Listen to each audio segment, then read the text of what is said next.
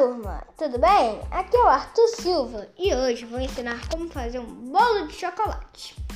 Vamos lá?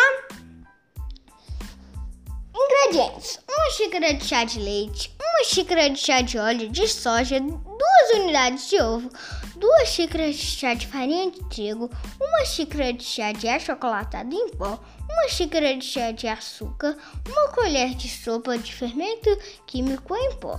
Modo de preparo: coloque os líquidos no liquidificador e bata até misturar bem. Coloque os outros ingredientes, sendo o fermento o último. Leve para assar em um forno médio.